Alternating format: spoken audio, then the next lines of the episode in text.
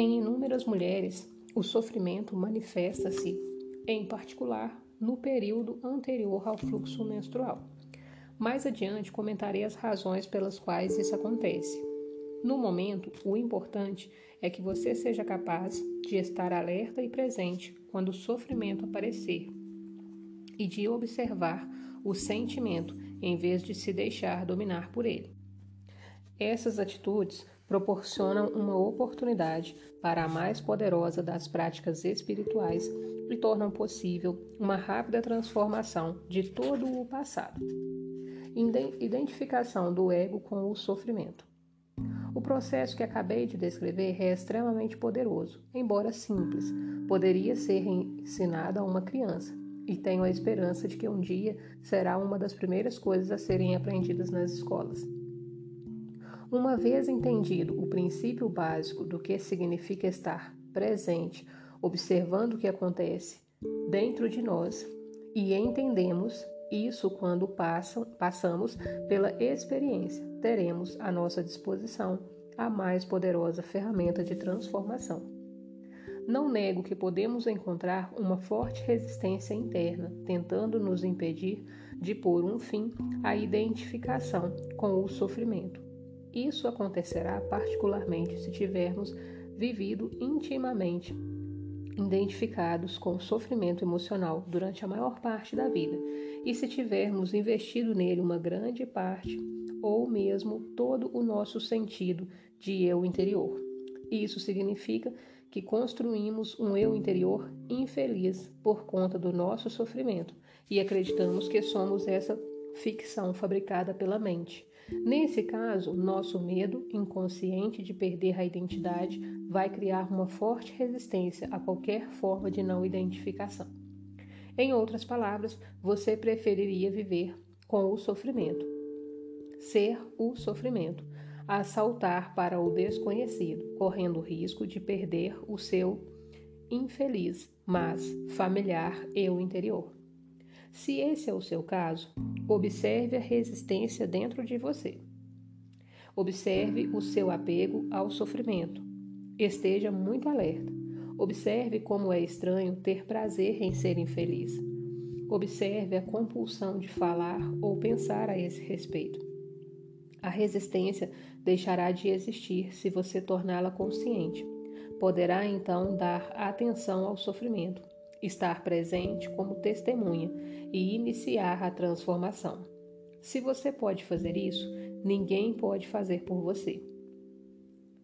Mas caso tenha bastante sorte para encontrar alguém intensamente consciente, se puder estar com essa pessoa e juntar-se a ela no estado de presença, isso poderá ser de grande utilidade, acelerando o processo. Se isso acontecer, a sua própria luz logo brilhará mais forte. Quando colocamos um pedaço de lenha que tenha começado a queimar há pouco tempo perto de outro que está queimando vigorosamente e depois separamos os dois, novamente o primeiro tronco passará a queimar com mais intensidade, muito maior. Afinal de contas, é o mesmo fogo. Ser um fogo dessa natureza é uma das funções de um mestre espiritual. Alguns terapeutas estão aptos a preencher essa função, desde que tenham alcançado um ponto além do nível de consciência e sejam capazes de criar e sustentar um estado de presença intensa e consciente enquanto estiverem trabalhando com você. A origem do medo. Você mencionou o medo como uma parte do nosso sofrimento emocional latente. Por que há tanto medo na vida das pessoas? Uma certa dose de medo não é saudável? Se eu não tivesse medo do fogo, poderia colocar a minha mão dentro dele e me queimar. A razão pela qual não colocamos a mão no fogo não é o medo, e sim a certeza de que vamos nos queimar. Não é preciso ter medo para evitar um perigo desnecessário. Basta um mínimo de inteligência e bom senso. Nessas questões práticas é muito útil aplicarmos as lições do passado. Mas se alguém nos ameaça com fogo ou com violência física, talvez experimentaremos uma sensação com o medo. É uma reação instintiva ao perigo, sem relação com a doença psicológica do medo que estamos tratando aqui. A doença psicológica do medo não está presa a qualquer perigo imediato, concreto e verdadeiro. Manifesta-se de várias formas, tais como agitação, preocupação, ansiedade, nervosismo, tensão, pavor, fobia e etc. Esse tipo de medo psicológico é sempre de alguma coisa que poderá acontecer, não de alguma coisa que está acontecendo neste momento. Você está aqui e agora ao passo que a sua mente está no futuro. Essa situação cria um aspecto de angústia, e caso estejamos identificados com as nossas mentes e tivermos perdido o contato com o poder e a simplicidade do agora, essa angústia será a nossa companhia constante. Podemos sempre lidar com uma situação no momento que ela se apresenta, mas não podemos lidar com algo que é apenas uma projeção mental não podemos lidar com o futuro. Além do mais, enquanto estivermos identificados com a mente, o ego rege as nossas vidas, como mencionei anteriormente, por conta da sua natureza ilusória. E apesar dos elaborados mecanismos de defesa, o ego é muito vulnerável e inseguro e vê a si mesmo sob constante ameaça. Esse é o caso aqui.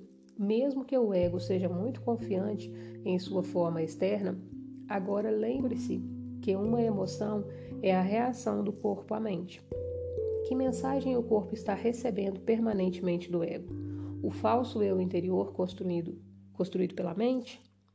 Perigo, estou sob ameaça. E qual é a emoção gerada por essa mensagem permanente? Medo, é claro. Medo parece ter várias causas. Tememos perder, falhar, nos machucar, mas em última análise todos os medos se resumem a um só: o medo que o ego tem da morte e da destruição. Para o ego, a morte está bem ali na esquina, no estado de identificação com a mente. O medo da morte afeta cada aspecto da sua vida. Por exemplo, mesmo uma coisa aparentemente trivial ou normal, como a necessidade de estar perto de, em um argumento e demonstrar a outra pessoa que ela está errada, defendendo a posição mental com a qual nos identificamos, acontece por causa do medo da morte. Se estivermos identificados com uma atitude mental e descobrirmos que estamos errados, nosso sentido de eu interior, baseado na mente, corre um sério risco de destruição. Portanto, assim como o ego, você não pode errar. Errar é morrer. Muitas guerras foram disputadas por causa disso e inúmeros relacionamentos foram destruídos. Uma vez que não estejamos mais identificados com a mente, não faz a menor diferença para o nosso eu interior estarmos certos ou errados. Assim, a necessidade compulsiva e profundamente inconsciente de ter sempre razão, o que é uma forma de violência, vai desaparecer. Você poderá declarar de modo calmo e firme como se sente ou o que pensa a respeito de um assunto, mas sem agressividade ou qualquer sentido de defesa. O sentido do eu interior passa a se originar de um lugar profundo e verdadeiro dentro de você, não mais da sua mente. Está se defendendo de quê? De uma identidade ilusória, de uma imagem em sua mente, de uma identidade fictícia? Ao trazer esse padrão à consciência, ao testemunhá-lo, você deixa de se identificar com ele. Sob a luz da sua consciência, o padrão de inconsciência irá se dissolver rapidamente. Esse é o fim de todos os argumentos e jogos de poder, tão prejudiciais aos relacionamentos. O poder sobre os outros é a fraqueza disfarçada de força. O verdadeiro poder é interior e está à sua disposição agora. O medo será uma companhia constante para qualquer pessoa que esteja identificada com a mente e, portanto, desconectada do seu verdadeiro poder. O eu profundo enraizado no ser. O número de pessoas que conseguiram alcançar o ponto além da mente ainda é extremamente pequeno, o que nos leva a presumir que, virtualmente, Todas as pessoas que você encontra ou conhece vivem em um estado permanente de medo. Só o que varia é a intensidade. Ele flutua entre a ansiedade e o pavor, numa ponta da escala e um desconfortável, e um desconfortável, vago e distante sentido de ameaça na outra. Muitas pessoas só tomam consciência disso quando o medo assume uma das suas formas mais agudas. A busca do ego pela plenitude. Um outro aspecto do sofrimento emocional é uma profunda sensação de falta, de incompletude, de não se sentir inteiro. Em algumas pessoas isso é consciente e em outras não. Quando está consciente, a pessoa tem uma sensação inquietante de que não é respeitada ou boa o bastante. Na forma inconsciente, essa sensação se manifesta indiretamente como um anseio, uma necessidade ou uma carência intensa. Em ambos os casos, as pessoas podem acabar buscando compulsivamente uma forma de gratificar o ego e preencher o buraco que sentem por dentro. Assim, empenham-se em possuir propriedades, dinheiro, sucesso, poder, reconhecimento ou um relacionamento especial para se sentirem melhor e mais completas. Porém, mesmo quando conseguem todas essas coisas, percebem que o buraco ainda está ali e não tem fundo. As pessoas veem então que não que estão realmente em apuros, porque não podem mais se enganar. Na verdade, elas continuam tentando agir como antes, mas isso se torna cada vez mais difícil. Enquanto o ego dirige a nossa vida, não conseguimos nos sentir à vontade, em paz ou completo, exceto por breves períodos quando acabamos de ter um desejo satisfeito? O ego precisa de alimento e proteção o tempo todo. Tem necessidade de se identificar com coisas externas, como propriedades, status social, trabalho, educação, aparência física, habilidades especiais, relacionamentos, história pessoal e familiar, ideais políticos e crenças religiosas. Só que nada disso é você. Levou um susto? Ou sentiu um enorme alívio? Mais cedo ou mais tarde, você vai ter que abrir mão de todas essas coisas. Pode ser difícil de acreditar, e não estou aqui pedindo a você que acredite que a sua identidade não está em nenhuma dessas coisas.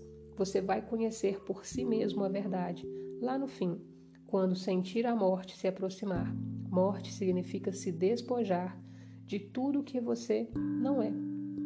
O segredo da vida é morrer antes que você morra e descobrir que não existe morte.